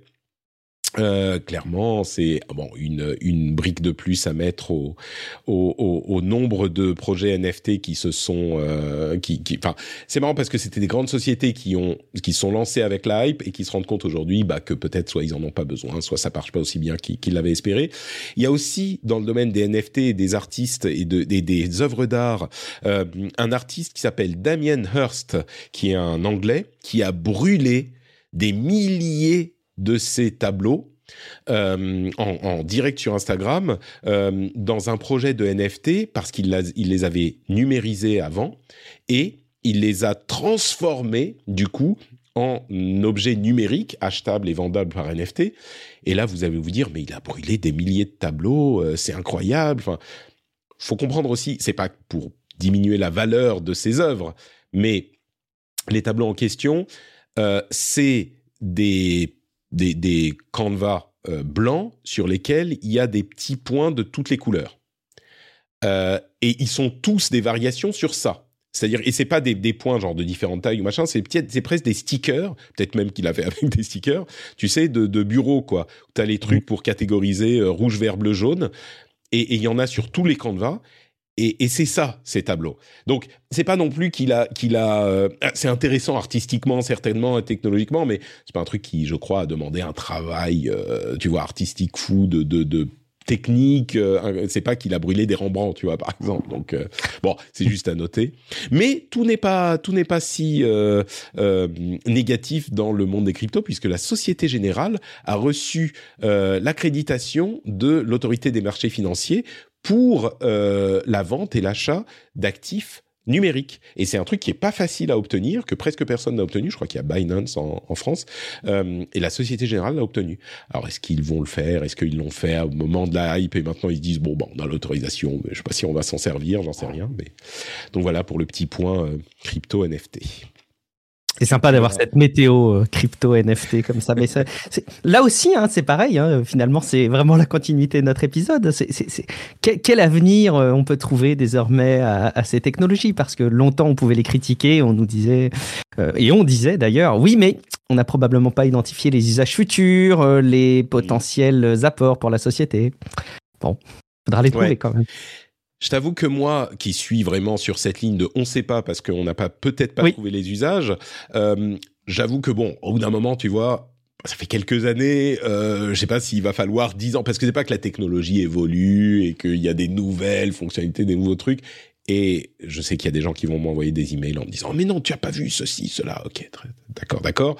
Mais même moi, je commence à me dire, oui, bon, bah, de fait, euh, il semble qu'il n'y ait pas des usages incroyables et qui motivent les foules, quoi. Mais on verra. Peut-être que tout à coup, demain, les choses vont changer avec un truc, euh, une trouvaille folle qui va, qui va me retourner sur cette euh, question, quoi. Allez, quelques petites news en vrac, euh, en supplément. D'abord, il semblerait que la stratégie podcastique de Spotify ne fonctionne pas super bien. Vous savez que Spotify a racheté plusieurs boîtes de prod de podcasts et qu'ils les ont rendus exclusifs à leur application, à leur plateforme, euh, ce qui a mené à une attrition de l'audience. Alors on pouvait s'en douter, hein, évidemment, si on ne, ils ne sont dispo que sur cette plateforme, bah, ça va réduire l'audience, mais l'audience a vraiment été réduite de manière importante. Certains parlent de 75% de euh, chute d'audience, et il y a des, euh, des, des, producteurs prestigieux comme euh, Michel et Barack Obama qui n'ont pas renouvelé leur deal, qui était, c'était en 2020 je crois, il y a un moment, euh, qui n'ont pas renouvelé leur deal. Et du coup, on est en train de constater, il semble, que l'écosystème des podcasts s'est développé de manière ouverte, avec un accès euh, qu'on attend d'avoir à toutes les émissions. Et donc, ça fonctionne pas de le mettre dans la boîte de Spotify. Ça a pas vraiment l'air de fonctionner vu tout ce que j'ai vu comme signaux à droite à gauche, je me demande si Spotify va pas à un moment dire bon bah on laisse les podcasts aller, même nos podcasts sur toutes les plateformes et puis on monétise chez nous parce que comme ça c'est euh, c'est au moins euh, on a euh, tu vois le bénéfice de la la disponibilité universelle quoi. Mmh. Bon, D'autant que je sais pas s'ils ont besoin de finalement ça pour convaincre les gens que Spotify c'est une chouette plateforme quoi. Enfin moi je, je, connais beaucoup de personnes qui évidemment écoutent de la musique sur Spotify qui, qui ne jurent que par ça et, et, et, et c'est très bien et, et, du coup s'ils intègrent en plus les podcasts bah, bah tant mieux finalement si tu as toute ton expérience Après de ah, la rendre de là les rendre exclusifs leur stratégie, c'était le, le, enfin pas le hold-up, mais c'était de faire le Netflix, tu vois, de d'attirer les gens pour qu'ils aient accès à ces émissions-là, euh, ça n'a pas marché, exclusif, tu vois. Et ça, ça c'est ça qui ne semble. Les gens qui écoutent des podcasts, les écoutent là où ils sont, ils ne semblent pas être prêts en nombre suffisant à aller vers une application spécifique pour écouter euh, tel ou tel podcast. Il y a peut-être aussi le fait qu'il n'y a pas de... Alors, il y a des stars des podcasts, mais euh, elles semblent ne pas attirer suffisamment. Euh, je pense que les stars sont alors il y a des gens comme euh, bah justement les Obama, les euh, merde comment il s'appelle l'ancien euh, commentateur de catch, putain Joe Rogan. Voilà. Joe Rogan. Euh, Joe Rogan, oui évidemment, des gens comme ça, je pense que les gens vont aller les écouter eux là où ils sont, mais c'est pas suffisant. Et puis il y a beaucoup de podcasts qui sont plus familiaux, tu vois, où on a juste c'est cool d'avoir quelqu'un, mais je sais pas si demain si moi mon podcast n'est plus disponible sur les plateformes habituelles je sais pas si les gens qui écoutent maintenant aujourd'hui vont se dire ah bah merde, je vais aller euh, trouver Spotify et installer Spotify pour écouter Patrick. Certains, certainement, oui, je, les, les, vrais, les, les, plus forts, tu vois. Mais je pense bon. qu'il y en a beaucoup, moi personnellement. Ah, merci, merci. Google a annoncé qu'ils allaient euh, supporter, soutenir la Pixel Watch pendant au moins trois ans avec leur mise à jour et leur mise à jour de sécurité. Ça me paraît peu, moi, trois ans. Je, je suis, tu vois, il y a quelques années, j'aurais dit, bah, trois ans, ok, c'est très bien, mais aujourd'hui, un produit technologique, si tu vas dire, je le garantis tant de temps, faut dire, je sais pas, cinq ans, ça me choquerait moins, je sais pas si c'est arbitraire, mais au moins cinq ans, tu vois. Euh, mm. Au moins trois ans, c'est cheap, enfin, c'est pas, c'est problématique même. Je... Ouais, c'est pas très sérieux et décidément cette Pixel Watch, elle, elle, elle déçoit hein, sur plein d'aspects. J'ai l'impression et je sais, enfin, j'ai l'impression que c'est vraiment un coup raté. Google est capable comme ça de, de rater euh, alors qu'ils ont toutes les clés et toutes les cartes en main pour faire le produit qui peut plaire. Euh, je pense encore une fois que les, les smartphones qu'ils font sont très convaincants, euh, mais euh, visiblement sur d'autres segments, ils ont beaucoup de mal à, à, réunir toutes les conditions pour convaincre. Tant pis, dommage. Écoute, la, la Watch, moi j'en ai vu plutôt des bonnes, euh, des bonnes reviews. Euh, la Watch en elle-même, il y a des petits aspects un peu décevants peut-être, mais dans l'ensemble, je la trouve pas mal. bon, c'était surtout sur la question des mises à jour, mais écoute. Voilà pour, euh, pour ce petit commentaire.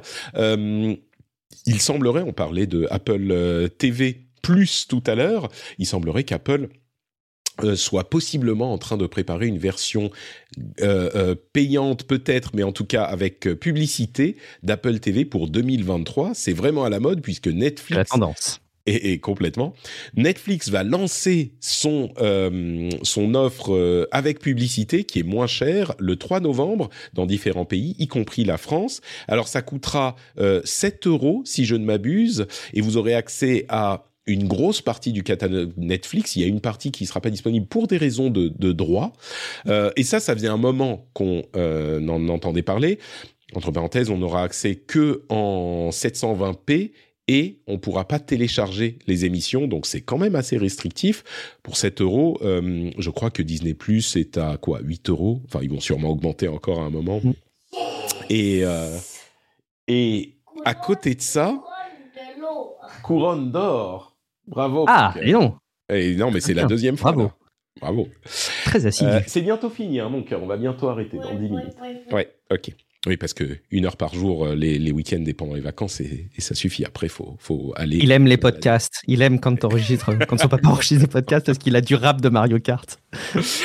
euh, mais du coup, Netflix, donc cet euh, abonnement, c'est d'autant plus intéressant que ils viennent de mettre en place une fonctionnalité qui permet de transférer ces données de visionnage et donc de personnalisation et l'historique vers un nouveau compte. Pourquoi? Parce que en 2023, ils vont certainement euh, se mettre à punir ou à bloquer les gens qui partagent leur compte. Donc tout se met en place, tu vois. Il y a l'abonnement moins cher, le transfert de données euh, de, visionnage d'un compte à l'autre et la, suite logique, ça va être bon bah maintenant euh, ton cousin entre guillemets qui habite trois pays plus loin, tu vois, bah il pourra plus utiliser ton compte du tout. Donc il va falloir que je dise à ma maman qu'elle doit se prendre son, son compte Netflix euh, elle-même. ah, quelle transparence dans tes émissions. Bah oui, écoute, j'avoue, c'est pas interdit, hein, donc euh, voilà. C'est sûr.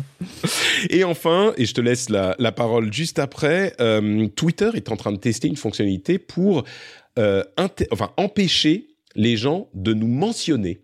C'est intéressant ça parce que le principe de Twitter, c'est justement la possibilité d'alpaguer n'importe qui dans le monde. Et ben là, on pourra limiter euh, la mention euh, enfin la mention de notre nom par exemple aux personnes qu'on suit donc euh, quelqu'un qu'on ne suit pas ne pourra pas nous mentionner alors évidemment on peut utiliser le hat truc mais ça va pas se transformer en euh, non cliquable et ça va pas vous signaler que quelqu'un vous a mentionné.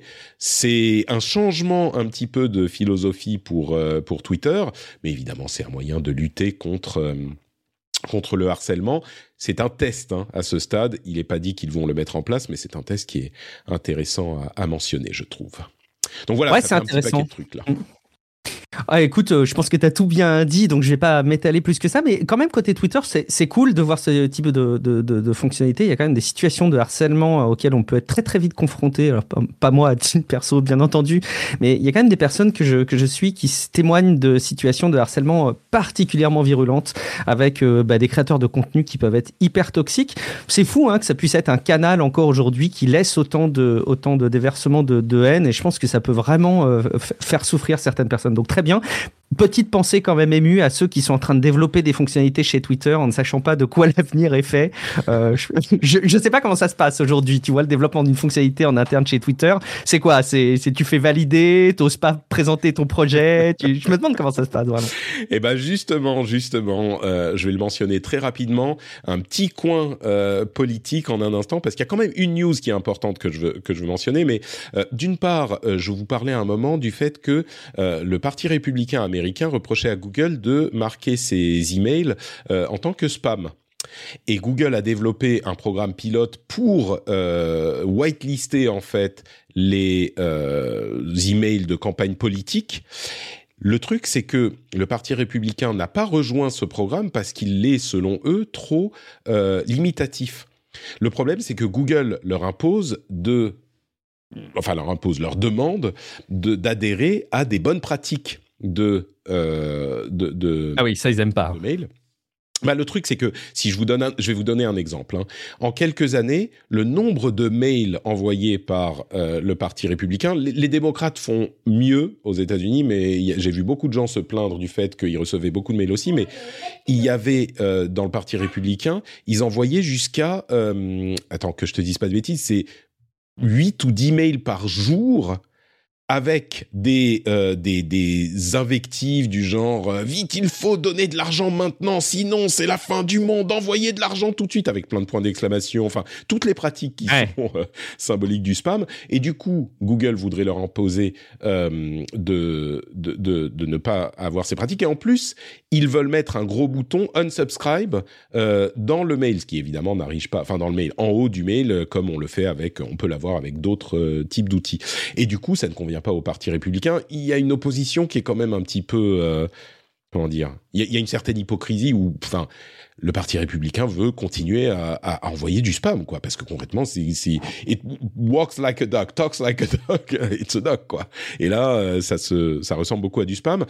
À côté de ça. Bon, il y a eu toute l'histoire avec euh, Elon Musk euh, et Starlink, euh, avec l'Ukraine, il voulait plus. il, disait que ça lui coûtait trop cher de soutenir le, le- les communications, enfin de d'offrir les communications aux Ukrainiens. Et puis finalement, après les commentaires qu'il avait fait, il y a eu des engueulades comme par hasard. À ce moment-là, c'est le moment qu'il a choisi pour dire non, non, je ne veux pas. Et puis finalement, il a dit OK. C'est super dur, hein, mais on va quand même continuer à le faire. On va subsidize, machin. Ok, bon, bref, Starlink continue à fonctionner en, Ukraine. Mais le plus important, c'est Kanye West, dont on parlait la semaine dernière, Ye, qui s'est fait euh, bannir de Twitter pour des commentaires euh, antisémites de Twitter et d'Instagram, qui a décidé de racheter Parler. Alors c'est quoi Parler? Ah. Vous vous en souviendrez peut-être. C'était un des premiers réseaux sociaux qui a... Non, Siri, ça va vraiment. Là, c'est pas la peine. Décidément. J'ai déjà suffisamment de voix dans ce studio d'enregistrement de podcast professionnel. Bon. Euh, donc, euh, Parler, c'était l'un des premiers réseaux sociaux qui s'est posé en tant qu'alternative liberté de parole, vous entendez les guillemets, euh, à Twitter. Leur idée, c'est que euh, là encore, les voix d'extrême droite, enfin les voix de droite, euh, sont censurées sur les réseaux sociaux, et donc sur leur réseau à eux, on ne censure pas les voix de droite. En pratique, euh, ça donne un réseau qui est quand même euh, assez à l'extrême de la droite, où les choses qu'on ne censure pas, c'est essentiellement des propos euh, limites, voire over the line sur des questions de racisme, de sexisme, etc. Et donc Kanye West a décidé, suite à son bannissement, de racheter Parler. Entre parenthèses, Parler ne fonctionnait pas très très fort. hein. Euh, Il y a beaucoup d'entre-soi et puis il y a des problèmes de financement. Bah là, ils auront plus de problèmes de financement. C'est Kanye West qui le rachète et il dit qu'il veut créer un, un écosystème qui est uncancelable, où on ne peut pas euh, canceller les choses. Alors, je sais pas si ça va devenir une pratique euh, fréquente euh, chez les milliardaires et les millionnaires de, de racheter leur propre réseau où on ne pourra pas les en, dont on ne pourra pas les sortir, peut-être. Mais euh, le, le rachat devrait se terminer euh, à la fin du trimestre là 2022 donc ça sera c'est beaucoup plus certain que euh, la question Twitter il a, ils ont trouvé un accord et ça va se faire là On n'a on n'a pas le prix, hein, sauf erreur de, de ce rachat. que je sache, non, on n'a pas le prix. C'est beaucoup moins que les 44 milliards de Twitter. C'est ça. Je te le C'est moins que Twitter. Mm, mm. Euh, ouais, Bah, écoute, euh, non, je, pensais C'est ça juste mon commentaire à moi aussi. C'était euh, ouais. Tu vois, c'était- Oui, c'est vrai que. En fait, t'as l'impression que d'en parler plus, ça donnerait encore plus de crédit à ce, à ce, à ce genre de, de, de, de rachat. Mais bon. Euh, je, je ré- je réfléchissais juste au mail tout à l'heure quand tu décrivais cette situation. Ils n'ont pas des, systèmes de désabonnement. Les gens acceptent justement de, recevoir euh, au- au- autant de mails euh, qu'envoyés par les partis politiques. Tu vois, ça me, Ça m'interpelle qu'on puisse encore Ouais. recevoir autant de, autant de mails. Mais... Bah, tu parlais de RGPD tout à l'heure. Euh, en Europe, on a l'obligation d'avoir des, des liens pour se désabonner euh, des, des, des, newslet- enfin, des, des mailing lists dans la mailing list. Euh, je, je pense pas que ça soit le cas aux États-Unis. Très bonne pas une question. Je, je légale, pensais hein. qu'il y avait un équivalent, mais peut-être pas. Je crois pas. Je pense que c'est les bonnes pratiques, hein, mais euh, dans Mm. ce cas-là, on n'est on n'est pas vrai. Il semble qu'on ne soit pas tout à fait dans dans cette configuration là, quoi. Euh, et puis deux histoires importantes, que je vais mentionner comme ça euh, pour que vous les sachiez, pour que vous en entendiez parler, euh, mais qu'on va pas commenter plus que ça. Toutes les analyses des dernières décisions de Joe Biden en- envers la Chine semblent montrer que vous vous, souvenez peut-être que Joe Biden a décidé de restreindre l'accès à la Chine aux technologies de développement de puces de fabrication de puces, technologie américaine. Donc il y a tout un tas de sociétés américaines qui ne peuvent plus vendre leur technologie à la Chine, euh, qui aurait aidé la Chine à développer son euh, industrie de fonderie de, de puces. Et donc toutes les analyses semblent dire que euh, ça va vraiment avoir un impact, un impact important, euh, à tel point que ça pourrait changer un petit peu le- le- l'équilibre économique euh, dans, dans ce domaine. Donc voilà, je voulais le mentionner parce que c'est des sujets où je me dis bon, il n'y a pas euh, grand chose à dire de plus que ça, donc parfois je les évoque pas. Mais là, il y a eu tellement de discussions sur ce sujet, je pense qu'il était important de le mentionner. Et puis l'autre, c'est un combat entre The Wire, qui est une publication tech, et Meta, donc Facebook. euh, dans lequel The Wire a accusé Facebook d'avoir donné accès à euh, des autorités alors c'est un petit peu flou, mais des autorités en Inde pour la suppression, la modération de contenu sur Facebook. Vous savez qu'il y, a de- gros problèmes en Inde sur ces sujets avec des, lois et des abus euh, qui sont importants depuis, allez, on va dire euh, un an ou deux. Et donc Meta a, un- a accusé Facebook d'avoir donné accès, ou en tout cas euh, le gouvernement indien d'avoir accès à des outils qui lui permettaient de supprimer des contenus sans de- rendre de compte à personne.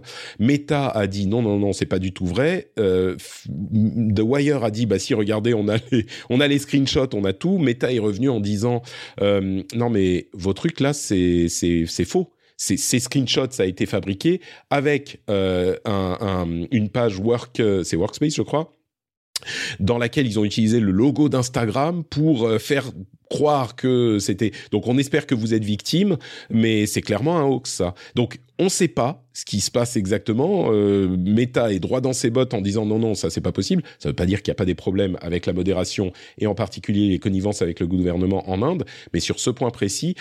C'est pas une histoire qui est euh, fondamentalement hyper intéressante pour les auditeurs. C'est pour ça que j'en ai pas parlé les semaines précédentes. Mais là, il y a un tel combat entre les deux que vous risquez de commencer à en entendre parler. Et je voulais le mentionner pour que vous compreniez de quoi il s'agit. C'est vraiment euh, The Wire qui a fait un article à charge contre Meta et Meta qui dit mais on est désolé, votre vos preuves elles sont euh, fabriquées, elles sont fausses. Donc, on ne sait pas qui a raison dans l'histoire, mais malgré, enfin, c'est pas que je porte Meta dans mon cœur, mais pour dire des trucs aussi définitifs, je pense qu'ils ont bien analysé le truc et que, enfin, ils sont tellement droits dans leurs bottes. Je me dis, tu peux pas dire ça si tu, si t'as pas effectivement, les autres n'ont pas été victimes d'une, d'une sorte d'arnaque à l'information, quoi. Donc, Hmm. on verra. On peut raisonnablement faire pencher le curseur du côté de la possible manipulation. Je, mais on n'en je sait pas crois plus. peut-être un tout petit peu, tu vois, que les journalistes de, de, de The Wire se soient fait avoir, c'est possible. Alors eux aussi, ils restent droits dans leur bottes, mais peut-être qu'ils sont en train de, de regarder leurs sources, de vérifier, de voir de quoi il en, il en retournait à ce stade. Là, ça date d'hier, il y a le, le- le- la dernière communication de Meta. Bon, bref, encore une fois, c'est pas une histoire qui est euh, super méga intéressante en soi, mais du coup le combat et la la le- l'aller-retour euh, sur euh, oui c'est un hoax c'est une information a fait que je voulais quand même le mentionner parce que vous risquez d'en d'en entendre parler. Là vous saurez vous saurez de quoi de quoi il en retourne. Et voilà on arrive au bout de cet épisode euh, je dois dire assez délicieux que Ah, passé en bah, ta écoute. compagnie Guillaume Euh, moi, bah, écoute, ça- plaisir aussi. Je, je t'entendais dire que ton, que ton, que ta vocation, que ta mission, c'est évidemment de faire passer un bon moment aux auditeurs, mais aussi à tes co-animateurs. Écoute, je, je peux que dire que je, je, je confirme ce sentiment. J'ai passé un très bon moment avec toi aussi. Merci beaucoup d'avoir été là. Euh, si les auditeurs veulent prolonger les bons moments, dis-moi, où peuvent-ils te retrouver, Guillaume? Alors, sur euh, Twitter, le plus simple, c'est de taper Guillaume Vendée, euh, tout attaché, vous le retrouverez, c'est probablement dans les notes euh, de, l'épisode. Et puis, bah, si la tech vous intéresse, que vous en, voulez encore plus, vous pouvez vous abonner à Tech Café et si un autre podcast. Et si jamais vous aimez vraiment les podcasts au point de vouloir parler de, de productivité, développement personnel, je fais aussi Relife, R-E-L-I-F-E, -E, tous les 15 jours, un podcast qui, qui sort un peu de la tech, même si on en parle un petit peu aussi évidemment, on n'est jamais très très loin. Merci beaucoup Guillaume, merci à toi. Pour ma part, c'est Note Patrick un petit peu partout. Hein. Vous connaissez notepatrick.com pour tous les liens, mais vous savez quoi? Vous n'avez même pas besoin d'aller sur notepatrick.com. Vous allez dans les notes de l'émission et vous avez tout. Vous avez la newsletter dont j'ai parlé à plusieurs reprises. Vraiment, euh, vous pouvez vous abonner. je pense que vous ne le regretterez pas. Et si vous le regrettez, vous pouvez vous désabonner très facilement. Hein. On est en Europe, il y a le lien dans la newsletter elle-même. Euh, vous avez aussi le Discord où on discute de plein de choses super sympas, super intéressantes. Vous avez également le Twitch. Alors aujourd'hui, euh, je vous passe les détails, mais ce matin, je me sentais pas très bien, donc on n'a pas fait le live, euh, même si je vous l'avais promis, je suis désolé. Mais d'habitude, le mardi midi, on est en live sur Twitch et le jeudi pour le rendez-vous jeu. Et puis bien sûr, le Patreon, patreon.com slash rdvtech, dont le lien est aussi dans les notes de l'émission. Et vous savez ce qu'il vous reste à faire si vous appréciez ce qu'on fait, si vous voulez faire partie de euh, la famille, de l'aventure, de la famille des patriotes, patreon.com slash rdvtech. Ben, ça va être tout pour nous. On se retrouve du coup dans une petite semaine avec un petit peu moins de, de Mario Kart dans l'émission. Je vais quand même voir. Tu veux dire au revoir aux gens de l'Internet? Non, tu veux pas Tu veux pas juste dire au revoir? Tu veux pas? Il est trop plongé dans un dernier combat sur Non, non, mais il me regarde, il me dit non, non, c'est bon, c'est bon. Bah, je vous dis au revoir, au revoir de sa part euh, également. Et on se donne rendez-vous du coup dans une semaine. Merci Guillaume, merci à tous et à toutes, et à très vite. Ciao, ciao.